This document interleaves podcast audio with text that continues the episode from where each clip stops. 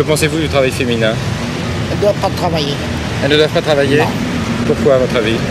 Parce qu'il y en a les deux choses à la fois, on ne peut pas le faire. Le travail et le ménage, ça, c'est pas possible. Et elle doit se battre pour euh, redevenir euh, indépendante. C'est ça qui est beau. Ces femmes-là, quand elles écrivaient, elles avaient la formule des mots. Elles savaient où placer les mots. Ce ne sont pas des féministes, ce sont des féminines. Bonjour à toutes et à tous et bienvenue sur Delta FM 90.2. Nous aborderons dans ce podcast réalisé pour le concours Une fois une voix la place de la femme dans le métier d'écrivaine. Mais je ne serai pas seul car aujourd'hui je suis avec Sophie. Bonjour Sophie. Bonjour.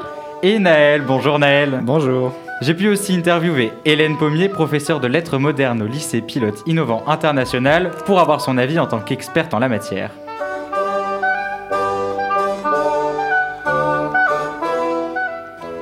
Je me suis longtemps demandé si les hommes lisent les femmes comme nous les avons lues, nous, toute notre vie. Pour chaque Jules Verne ou Hubert Aquin, lu par des filles, combien d'Ursula Le Guin ou de Marie-Claire Blais, lu par des garçons a dit Pascal Navarro. Madame de Lafayette, Georges Sandre, Madeleine de Scudéry, ces noms vous disent peut-être quelque chose. Et oui, de grandes femmes de lettres, mais qui sont longtemps restées inconnues, ou bien connues en tant qu'hommes. Une femme du 21e siècle peut-elle travailler dans la littérature? Et si oui, depuis quand? C'est à cette question on ne peut plus sociétale que l'on va essayer de répondre aujourd'hui. Alors pour commencer ce podcast, je vous propose d'écouter une interview que j'ai pu avoir avec Hélène Pommier sur l'importance de la femme dans la littérature. Bonjour, donc euh, d'abord est-ce que vous pouvez vous présenter? Oui, je m'appelle Hélène Pommier, je suis professeure de lettres au LP2I. Très bien, et donc pour une première question, je voudrais vous demander est-ce que vous dites une auteure ou une autrice? Je dis une autrice Et pourquoi? Parce que ça s'entend mieux, la marque euh, de genre s'entend mieux que auteur-eux, parce qu'on dit acteur-actrice, parce que voilà, je dis autrice. D'accord, et est-ce qu'une autrice a marqué votre vie? Oui, Laquelle? Annie Ernaux, Virginie Despentes. Non, je dis deux. C'est pas grave. Est-ce que pour vous, la femme du 21e siècle peut écrire librement et sur tous les sujets? Euh, alors, écrire librement, il y a une question économique derrière. Euh, C'est-à-dire oui, on peut écrire librement quand on a euh, les finances pour le faire. Alors, il y a cette liberté économique. Euh, quant à la liberté morale, euh, je pense, oui, qu'elle peut écrire sur euh, tous les sujets. En tout cas, j'ai des tas d'exemples en tête où les femmes euh, écrivent beaucoup. Euh, il y a beaucoup de littérature féminine, que ce soit dans la littérature euh, commerciale ou la littérature dite plus de niche, voire dans les genres, hein, dans la BD, dans la poésie, euh, dans le théâtre. Voilà, les femmes euh, commencent à se faire une place. Et est-ce que vous pensez que ça fait longtemps qu'elles ont cette place euh, dans la littérature?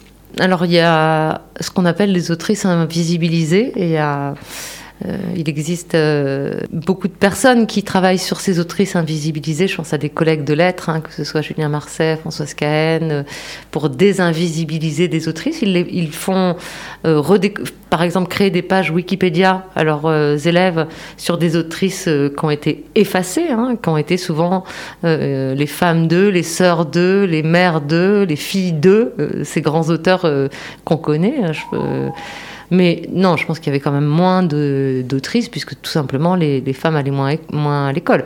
En même temps, il y a des grands exemples comme Christine de Pisan, euh, veuve avec trois enfants, euh, qui a fait, euh, qui a écrit des livres. hein. Voilà. Mais elle, je sais pas s'il y a beaucoup qui gagnaient leur vie. Très bien. Et on sait que du coup, cette année, sur les 13 textes qui sont proposés pour le bac de français, il y a seulement trois femmes, trois femmes pardon, qui sont représentées, Madame de Lafayette, Marguerite Oursenard et Nathalie Sarraute.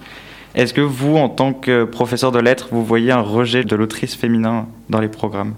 Bah, c'est moins qu'avant.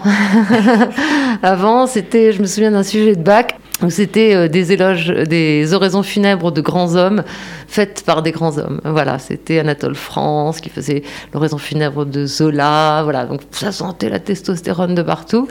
Euh, Effectivement, non, non, on commence un petit peu, et puis il faut voir, hein, c'est Madame de Lafayette, dont on a un moment dit que c'était peut-être pas une femme quand même, Ouais. comme Louise Labbé, hein, on remet tout de suite en question dès qu'elles ont un peu de, de succès. Euh, Marguerite Yourcenar, bon, bah, c'est quand même l'Académie française. euh, c'est très bien, hein, parce que Marguerite Yourcenar, c'est quelqu'un de plus sulfureux qu'on ne peut le penser. Mais bon, il faudra qu'on arrive à, à égalité. Très bien. Et euh, pour une dernière question, est-ce que vous pensez qu'il y a une différence entre, dans les romans ou dans la littérature entre l'écriture dite d'une femme et l'écriture euh, d'un homme? Je ne crois pas. Je ne crois pas. Euh, vraiment, je ne crois pas. Je pense que la musique littéraire de chaque plume, de chaque clavier, dépend beaucoup plus euh, des thématiques abordées, des genres dans lesquels s'inscrivent les écrivains, de la tradition de ces genres, euh, des histoires personnelles, qu'on soit un homme ou une femme, de de ce qu'on veut faire de son texte, que ce soit un texte politique, que ce soit un texte sentimental, que ce soit... Voilà, à moins que ce soit explicitement des autobiographies, je défie quiconque de reconnaître une écriture dite masculine d'une écriture dite féminine. C'est comme si, enfin, voilà, moi je sais pas, je pense à des, auteurs qui ont euh, un, style très marqué, je sais pas, entre un Proust, entre un Proust et puis une écriture beaucoup plus mi- minimaliste. euh, d'une Nathalie Quintane aujourd'hui dans Remarque par exemple, qui est un homme qui est une femme. C'est tellement à l'opposé que je ne vois pas comment on peut qualifier une écriture masculine ou féminine. Alors nous avons pu l'entendre, mais d'après Hélène Pommier, mais aussi d'après Julie Moren, professeure documentaliste avec qui j'ai pu m'entretenir, que la notion d'autrice reste très importante. Mais est-ce que vous, sur le plateau, vous pensez que le mot auteur avec un E doit être remplacé par autrice dans la langue commune?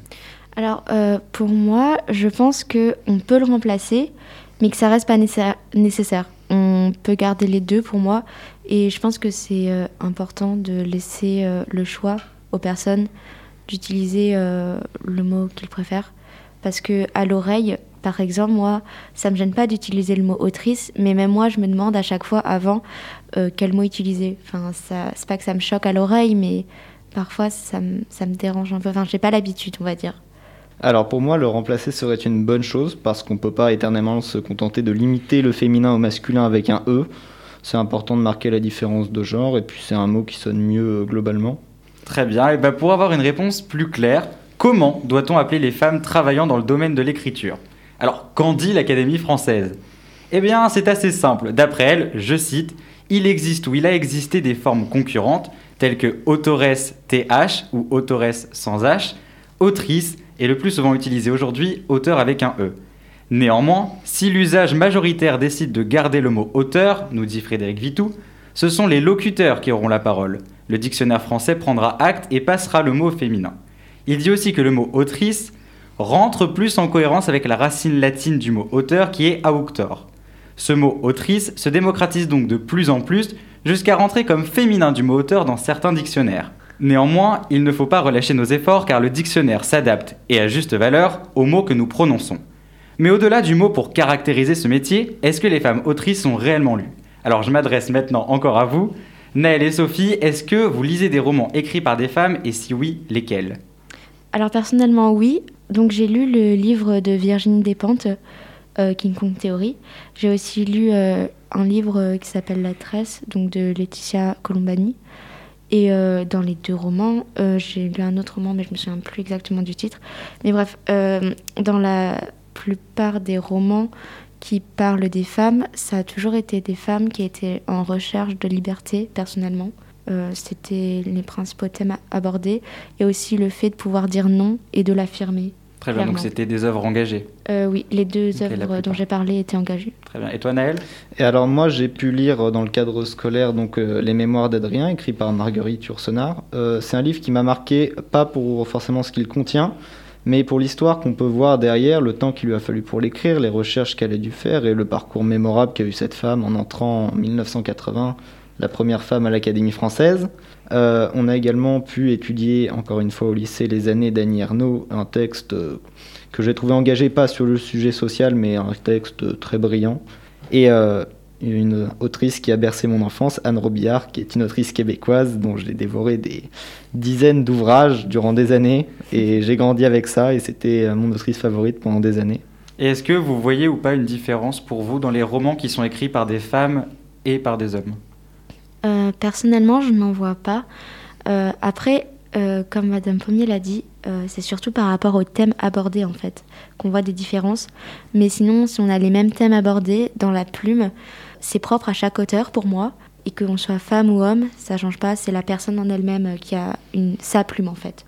Euh, pour moi, chaque ouvrage se caractérise, mais surtout chaque ouvrage est unique, qu'il soit écrit par un homme ou par une femme. Il dépend de l'histoire personnelle de chacun, de l'époque à laquelle il a été écrit, du sujet qu'il aborde. Il y a plein de facteurs qui font varier euh, l'écriture d'un ouvrage, et le fait d'être un homme ou celui d'être une femme n'entre pas en compte. Bien sûr. Et ce qu'il faut savoir, c'est que l'industrie du livre, bah, elle n'échappe pas à la tendance sociétale.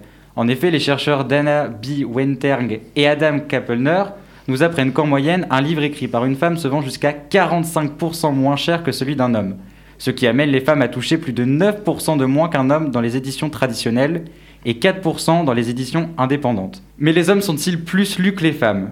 Eh bien, de moins en moins. Alors à votre avis, combien de femmes sont représentées dans le top 10 des livres les plus vendus en 2019 en France, d'après le Figaro? Aucune idée. Disons qu'on va faire un petit peu au pifomètre, je vais dire 3. D'accord. Eh bien, sur le classement publié par le Figaro, 5 femmes se retrouvent sur le top 10 des livres les plus vendus en France, et c'est Virginie Grimaldi qui se hausse à la troisième place après Guillaume Musso et Michel Bussy. Et maintenant, nous allons aborder la place de la femme autrice dans les programmes scolaires. Alors, nous avons pu le voir, encore une fois d'après l'interview d'Hélène Pommier, mais les programmes scolaires commencent tout juste à mettre la femme autrice à l'honneur. Mais est-ce assez? Cette année 2021, sur les 13 textes proposés dans les programmes du bac de français, seuls 3 y figurent. Madame de Lafayette, Marguerite Oursenard et Nathalie Sarraute. Certains pourraient n'y voir rien de grave, mais d'après Pierre Mathieu, professeur de lettres, et Justine Mangeant, doctorante en littérature, il en est tout autrement. En effet, pour eux, on ne réalise pas, je cite, l'impact et le pouvoir qu'ils ont. Ils sont l'un des principaux terreaux d'éducation et de socialisation des individus dans notre société. Ils constituent, plus souvent qu'on ne voudrait l'admettre, les premiers livres donnés à lire intégralement à des adultes en devenir. Il continue par dire que légitimer par l'institution scolaire une non-présence des femmes dans les programmes demeure des vecteurs puissants d'une vision du monde, passé et à venir en construction chez les élèves, filles et garçons. Et quand cette vision reste incarnée, façonnée, pensée et construite par une écrasante majorité d'hommes, comment peut-on faire éclore dans les imaginaires, puis dans les faits, une société radicalement différente? On peut donc en retirer que même l'éducation nationale a du travail à faire pour remarquer et pour valoriser ce travail fourni par les femmes. Alors on arrive bientôt à la fin de ce podcast, mais avant, j'aimerais avoir votre avis sur la question de départ. Est-ce que pour vous, la femme du 21e siècle peut écrire librement et sur tous les sujets? Alors euh, personnellement, je pense que ce n'est pas encore le cas. Certes, on est au 21e siècle, mais il y a encore beaucoup de travail pour atteindre l'égalité. Et euh, cette égalité, euh, elle est aussi inégale en fait euh, dans les livres. Euh, donc euh, certes, ça va arriver, mais il faut encore du travail. Et à l'heure d'aujourd'hui, je pense que c'est pas le cas, notamment avec la rémunération, comme on l'a dit précédemment. rien que pour ça, c'est pas encore le cas. On n'a pas les mêmes moyens quand on est une femme pour pouvoir écrire que lorsqu'on est un homme. Je suis tout à fait d'accord avec toi. La liberté monétaire et la liberté économique, quand on est un homme et quand on est une femme, même actuellement, sont pas forcément la même et je pense que ça se reflète aussi dans le secteur de l'écriture. Après, de là à écrire sur tous les sujets, je pense que c'est possible, mais sur un sujet qui peut paraître dérangeant pour une majorité ou même pour une minorité dans la société, peut-être que l'impact serait pas le même pour une femme ou pour un homme. À savoir juste que lors d'un des premiers livres de Virginie Despentes, il a été censuré, mm. euh, donc encore là, c'était dans les années 2000, mais c'est le même principe. Euh, quand une femme euh, va parler de viol, quand une femme va parler d'agression, il va le montrer et le dire à voix haute. Euh, elle sera, on va souvent essayer de la blâmer. et là, par exemple, la parole s'est ouverte que très récemment, par exemple, dans le milieu du cinéma. Et c'est pareil dans la littérature, en fait. ça, c'est encore quelque chose de tabou et qu'on cherche à taire généralement. C'est vrai que euh, Virginie Despentes a toujours eu des livres qui avaient pour but d'être euh, polémiques, d'attirer l'attention, et euh, mm. des hommes ont fait ça bien avant elle et ont continué de le faire bien après les livres qui ont été censurés, et pourtant ce sont les siens qui ont été censurés. Est-ce que c'était vraiment un hasard? Eh bien, sachez que, d'après livreouvert.net, si le 21e siècle permet déjà de voir éclore de nombreuses plumes féminines et féministes, c'est vraiment le 20e siècle qui va permettre l'essor des femmes dans la littérature. Elles se font entendre, elles égalent même les hommes et participent à inventer de nouveaux moyens d'expression.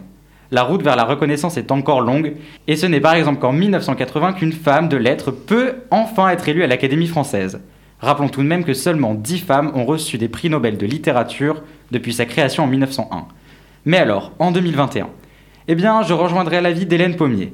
Je rejoindrai la place de oui, la femme peut tout écrire au XXIe siècle. Même si elle reste moins représentée dans quelques formes du livre comme la BD ou le thriller par exemple. Elle se fait de plus en plus sa place jusqu'à vendre des millions d'exemplaires comme J.K. Rowling avec son livre Harry Potter.